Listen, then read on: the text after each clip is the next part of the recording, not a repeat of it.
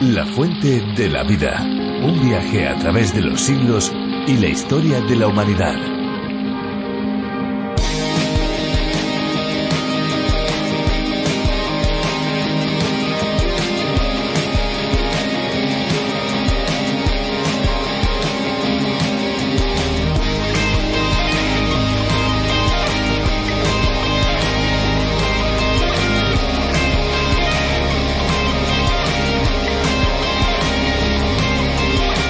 Los océanos contienen la mayor parte del agua líquida de nuestro planeta.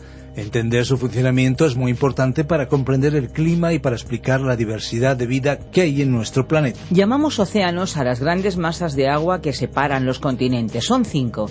El más extenso es el Pacífico, que con sus 180 millones de kilómetros cuadrados supera en extensión al conjunto de los continentes. Los otros cuatro son el Atlántico, el Índico, el Antártico Austral y el Ártico. Hola amigos, ¿qué tal? Bienvenidos. Aquí estamos, como siempre, fieles a nuestra cita. Esperanza Suárez, que es quien les habla, y Fernando Díaz Sarmiento, junto con todo el equipo que hace posible este espacio, les da la bienvenida y les da las gracias por acompañarnos hasta el final de nuestro tiempo. Pero bueno, como todavía queda un poquito para la despedida, ahora estamos felices y queremos aprovechar cada minuto de la fuente de la vida. Con este espacio, con la fuente de la vida, queremos llegar a muchas personas, a todos ustedes, queremos llevarles el mensaje tan importante que tiene la palabra de Dios, la Biblia. Millones de personas ya han podido experimentar el cambio y la transformación que Dios provoca en nuestras vidas cuando vemos, leemos y aplicamos la palabra de Dios. Y eso es lo que vemos, la transformación drástica de aquellos que ponen en práctica lo que la Biblia enseña. Gracias a Virgilio Bagnoni, estos estudios, estos programas llegaron a España y a todas las personas de habla hispana que acompañan esta versión del programa que originalmente fue denominado como La Fuente de la Vida del doctor de Biblia John Vernon Magee. Dentro de poquito vamos a poder disfrutar y escuchar y crecer y aplicar la enseñanza que se deriva de este espacio. Ese es el bloque fundamental, el bloque central, podríamos decir. Pero antes vamos a dar paso a un tema musical.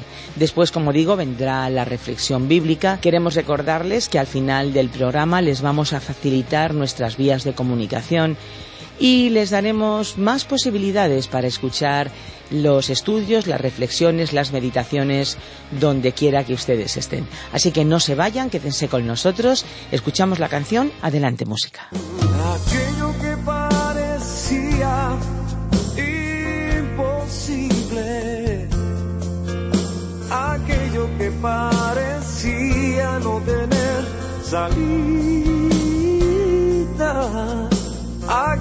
que parecía ser mi muerte. El Señor cambió mi suerte. Soy un milagro y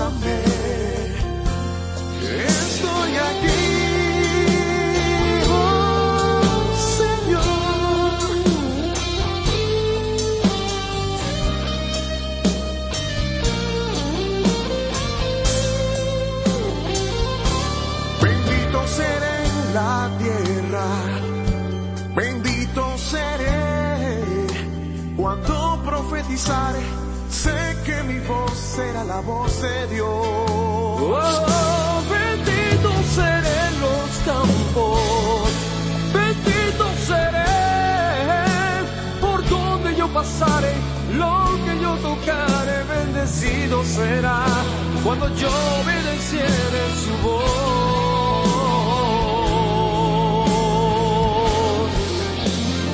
Mm, una nueva historia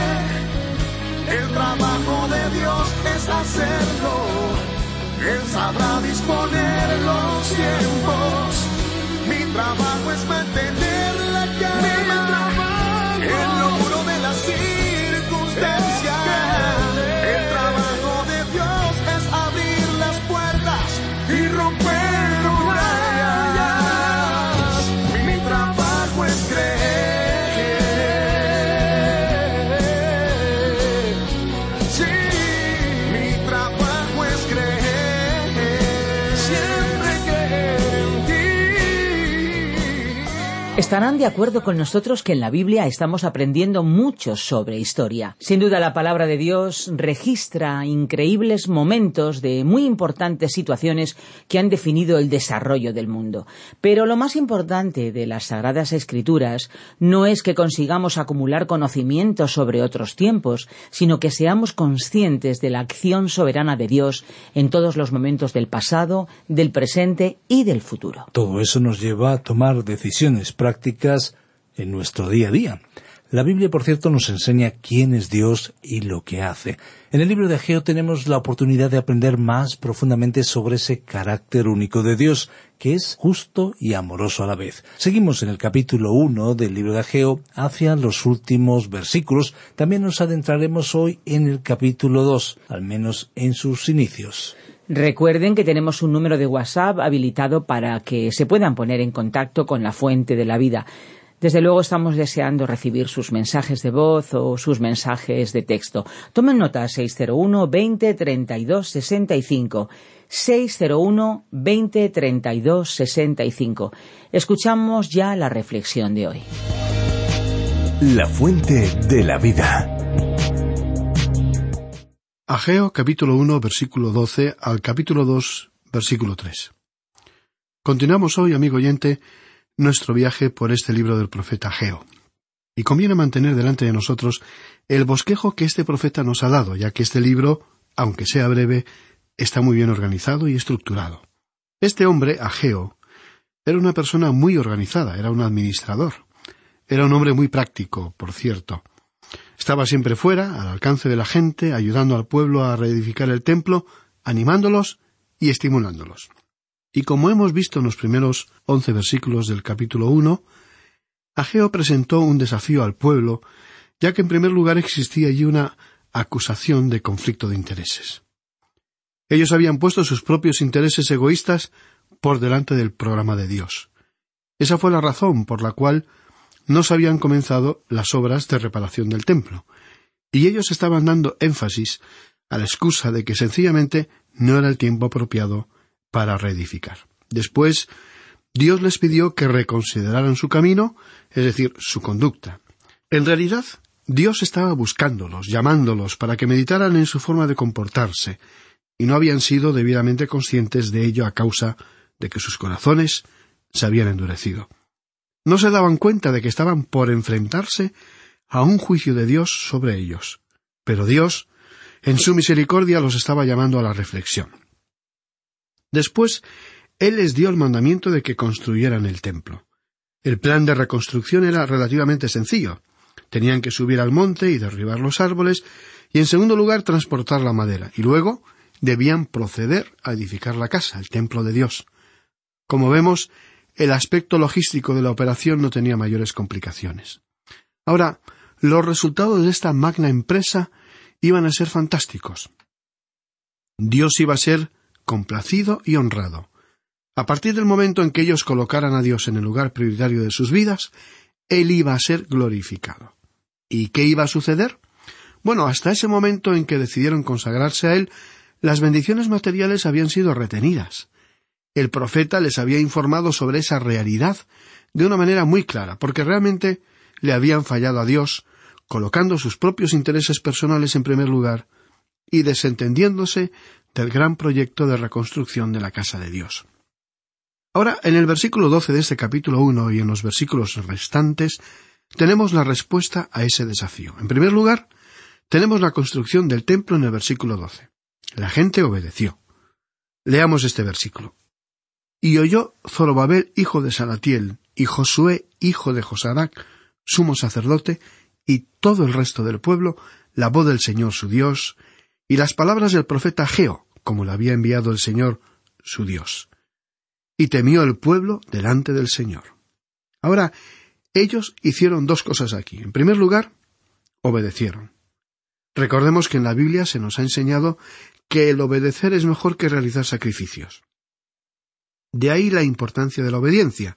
Si andamos en luz, como Él está en luz, tenemos comunión unos con otros, y la sangre de Jesucristo, su Hijo, nos limpia de todo pecado, como nos dijo el apóstol Juan en su primera carta, capítulo 1 y versículo 7. Nosotros debemos andar en la luz de la palabra de Dios, y la palabra de Dios nos hará sentir humildes, y nos hará ver con claridad nuestras faltas, fracasos, y todo aquello que estorbe nuestra relación de comunión y compañerismo con Dios. Muchos de nosotros no necesitamos que esas cosas nos sean demostradas, porque sabemos que están ahí. Pero si nos decidimos a solucionar el problema de no estar en una relación cercana a Dios y tratamos con el problema del pecado, entonces podemos descubrir que la sangre de Jesucristo continúa limpiándonos de todo pecado y entonces podremos restablecer nuestra comunión con Dios. De modo que el pueblo de Israel obedeció a Dios. Dice aquí, y temió el pueblo delante del Señor. Esa fue la segunda actitud. El principio de la sabiduría es el temor del Señor, como podemos leer en el libro de Proverbios capítulo 1 versículo 7. Esta gente no solo creyó a Dios, sino que obedeció a Dios, y también sintieron un temor reverente por Dios. Y entonces recibieron una confirmación de parte de Dios.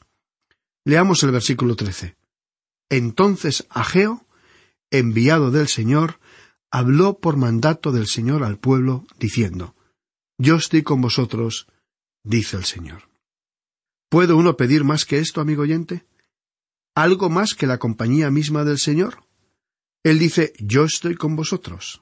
El Señor Jesucristo nos dijo, He aquí, yo estoy con vosotros todos los días. Y esta presencia constante del Señor con nosotros se basa o descansa en la obediencia al mandato Id por todo el mundo y predicad el Evangelio. Él no dijo Yo estaré con vosotros si permanecéis en una actitud de espera, de indecisión, de incredulidad o de apatía. Él nunca dijo que estaría con usted en esas circunstancias. Él dijo que estaría con usted cuando le obedeciera activamente. Esa es la condición para recibir la bendición, amigo oyente. La extraordinaria realidad es que usted y nosotros podemos tener una relación de compañerismo y comunión con Él. Yo estoy con vosotros, dice el Señor. Uno no puede agregar nada más a esa hermosa experiencia. No podemos tener una vivencia mejor para vivir. Ahora, volviendo a la cronología de nuestro relato, lo que sucedió fue que los líderes se dedicaron a la tarea, al trabajo, de una manera muy entusiasta. Leamos lo que dice aquí el versículo catorce de este primer capítulo de Ageo. Y despertó el Señor el espíritu de Zorobabel, hijo de Salatiel, gobernador de Judá, y el espíritu de Josué, hijo de Josadac, sumo sacerdote, y el espíritu de todo el resto del pueblo. Y vinieron y trabajaron en la casa del Señor de los ejércitos, su Dios. Es muy importante que tomemos nota de estos detalles significativos referentes al liderazgo de la nación. Tenemos aquí a un líder civil, a Zorobabel, el gobernador. Él pertenecía al linaje real, él era el hijo de Salatiel. Y Salatiel era una palabra interesante, significaba pedir a Dios en oración. Así es que detrás de todo este esfuerzo hubo mucha oración. Y dice aquí que esta gente vino y trabajó en la casa del Señor de los ejércitos. El Señor de los ejércitos era su Dios. Allí también estaba Josué, el sumo sacerdote, hijo de Josadac, que era el sumo sacerdote en el momento de la invasión babilónica. Y luego se encontraba el remanente del pueblo, así fue que todos estaban reunidos allí, los líderes civiles y religiosos unidos al pueblo para llevar a cabo la obra del Señor. Y entonces el profeta proclamó su segundo mensaje. Y en este versículo quince encontramos la fecha. Dice este versículo en el día veinticuatro del mes sexto, en el segundo año del rey Darío. O sea, que la fecha era el veinticuatro de septiembre del año 520 antes de Cristo. El primer mensaje, como usted recordará, había sido dado el primero de septiembre del año 520 a.C. Esa fue la fecha cuando Dios les había desafiado, les había retado a esta tarea, y ellos habían respondido a ese desafío, y el 24 de septiembre, Ageo entonces presentó este segundo mensaje. El pueblo ya se había reunido, se había organizado. Ellos iban a comenzar a trabajar, habían comenzado a derribar los árboles, a cortar la madera y estaban procediendo a edificar. Y nos imaginamos que para entonces ya se habían establecido los cimientos y probablemente ya se estaban levantando algunos elementos de la estructura del templo. Y así llegamos al capítulo dos. Al continuar nuestro recorrido e iniciar este capítulo dos, vemos que la gente se había desanimado y que Dios les estaba estimulando. La inferioridad de este segundo templo era tan evidente, al compararlo con el templo de Salomón, que se convirtió en una causa de desaliento. Sin embargo, Dios tuvo una respuesta para ello.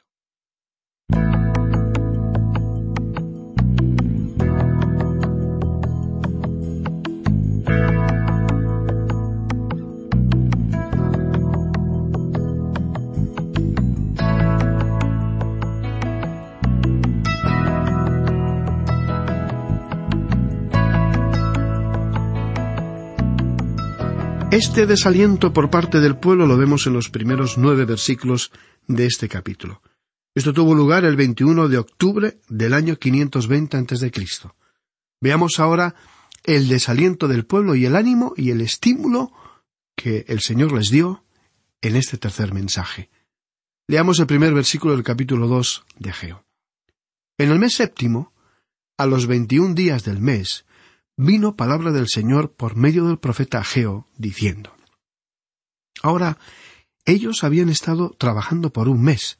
Habían pasado unos veinticuatro días organizándose, probablemente colocando los cimientos, y ahora por un mes las obras del templo habían estado realizando progresos y la construcción estaba siendo edificada. Y entonces había habido mucho entusiasmo en esta fase del proyecto, pues en todo Dios les había animado.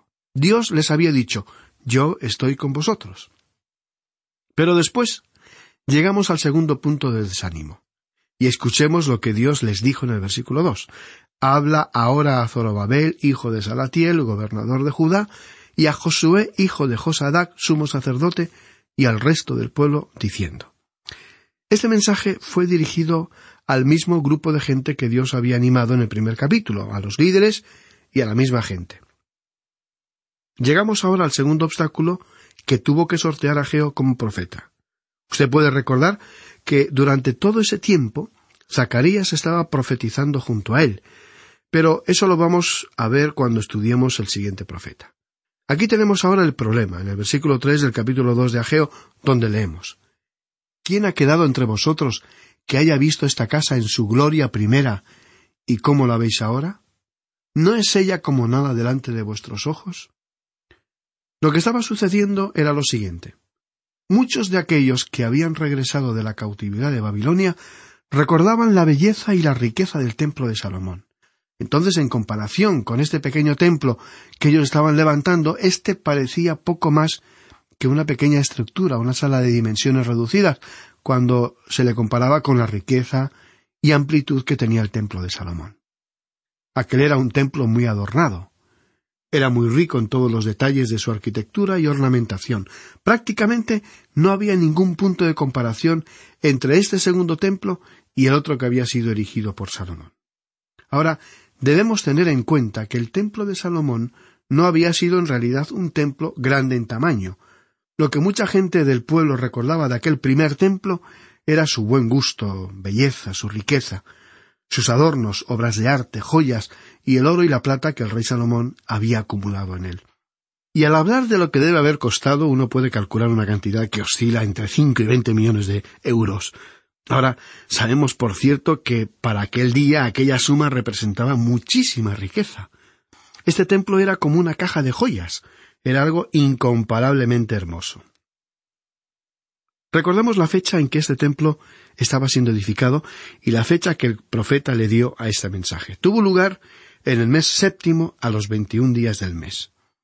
Eso es muy interesante. Si usted se fija en esa fecha y observa lo que dice el capítulo 23 del libro de Levítico y lee allí sobre los días de fiesta, descubrirá que esta fecha era el séptimo día de la fiesta de los tabernáculos, o sea, la fiesta final de la reunión para los judíos. Pensamos nosotros que la gente estaba tratando de concluir la edificación del templo o, por lo menos, avanzar en su construcción tanto como les fuera posible para poder utilizarlo para la celebración de la fiesta de los tabernáculos. Y cuando muchos de los ancianos de esa época llegaron y pudieron contemplar este edificio, cuando había sido ya terminado, comprobaron que no había quedado tan adornado como el de Salomón. Había allí una ausencia de joyas y de oro y de plata. Eso lo vamos a ver en ese capítulo más adelante. Le faltaba, pues, toda esa belleza y toda esa riqueza que caracterizaba al templo de Salomón. De modo que cuando esta gente llegó allí, aparentemente para celebrar la fiesta de los tabernáculos, solamente pudo ver una construcción que había sido levantada rápidamente para poder ser utilizada en esa ocasión. Todos podemos darnos cuenta de que cualquier edificio, antes de quedar totalmente finalizado, no presenta un aspecto demasiado atractivo, es decir, que no causa una buena impresión. Y menos aún si se trata de un templo. Uno debe esperar hasta que el constructor finalice todos los detalles para poder apreciarlo. Y este edificio no había sido finalizado, y en realidad, como ya hemos anticipado, no había ninguna comparación entre este edificio y el templo de Salomón. Así es que se produjo allí una reacción un poco mezclada entre la gente, una explosión de emociones conflictivas, hubo allí una mezcla de júbilo y de llanto. Veamos lo que nos dice el libro de Esdras en relación a lo que ocurrió entonces. Creemos que la lectura de algunos versículos allí aclararán lo que tenemos ante nosotros y nos ayudará mucho a comprender el ambiente que se formó allí. Si usted tiene su Biblia a mano, busque en el capítulo tres de Esdras, versículos ocho al once, y allí leemos En el año segundo de su venida a la casa de Dios en Jerusalén, en el mes segundo, comenzando Zorobabel hijo de Salatiel, Jesúa hijo de Josadac, y los otros sus hermanos, los sacerdotes y los levitas, y todos los que habían venido de la cautividad a Jerusalén, y pusieron a los levitas de veinte años arriba para que activasen la obra de la casa del Señor, Jesúa también, sus hijos y sus hermanos, Cadmiel y sus hijos, hijos de Judá, como un solo hombre asistían para activar a los que hacían la obra en la casa de Dios, junto con los hijos de Enadad, sus hijos y sus hermanos levitas. Y cuando los albañiles del templo del Señor echaban los cimientos, pusieron a los sacerdotes vestidos de sus ropas y con trompetas, y a los levitas hijos de Asad con címbalos, para que alabasen al Señor, según la ordenanza de David, rey de Israel. Cantaban, alabando y dando gracias al Señor, y diciendo, porque Él es bueno, porque para siempre es su misericordia sobre Israel. Y todo el pueblo aclamaba con gran júbilo, alabando al Señor, porque se echaban los cimientos de la casa del Señor. Ahora, usted puede apreciar que ellos tenían algo que celebrar. Solamente eran los cimientos y quizá algunas maderas para ayudar a la construcción de las paredes, pero los versículos doce y trece de este capítulo tres de Esdras dicen Y muchos de los sacerdotes, de los levitas y de los jefes de casas paternas, ancianos que habían visto la casa primera, viendo echar los cimientos de esta casa, lloraban en alta voz, mientras muchos daban grandes gritos de alegría.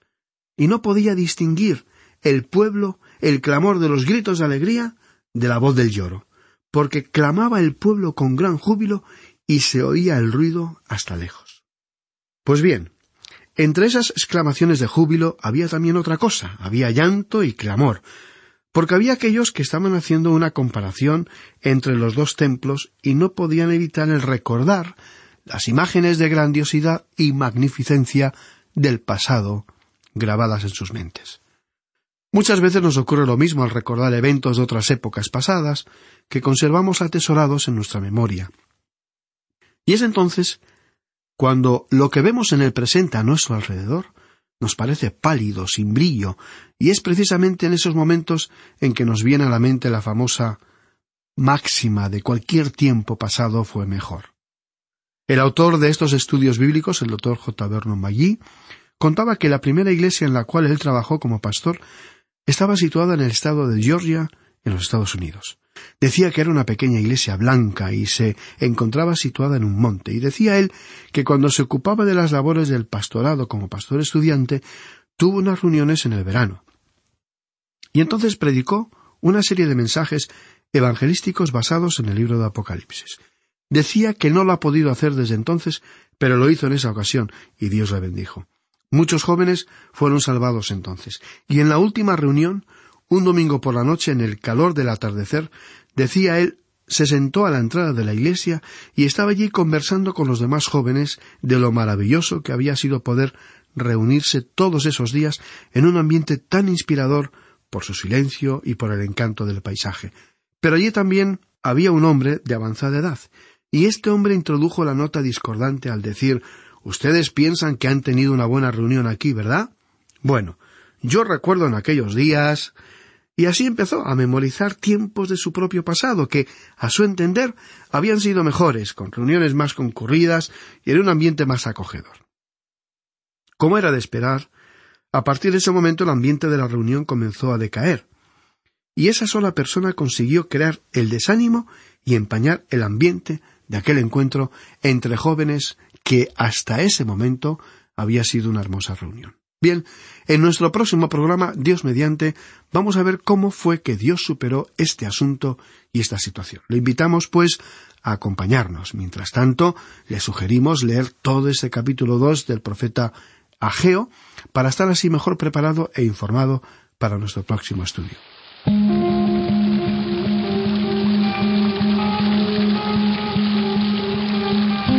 Pues hemos llegado al final del programa de hoy y lógicamente toca despedirse. Esperamos volver a encontrarnos con cada uno de ustedes en los próximos estudios, en los próximos programas, en las próximas reflexiones.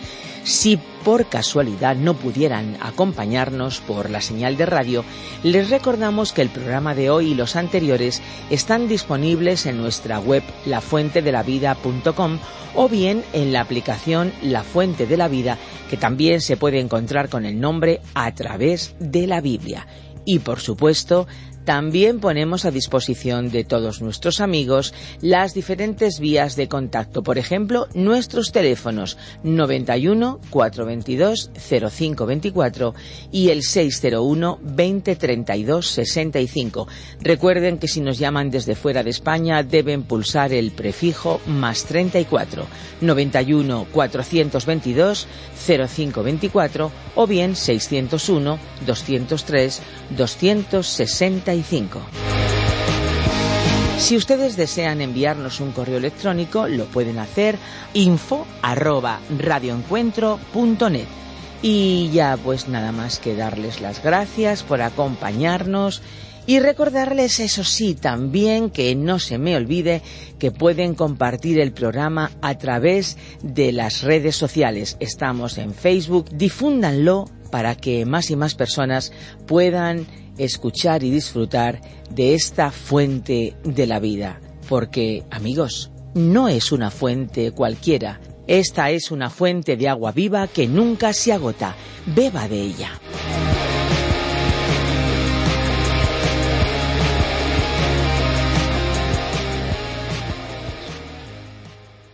Este ha sido un programa de Radio Transmundial producido por Radio Encuentro, Radio Cadena de Vida.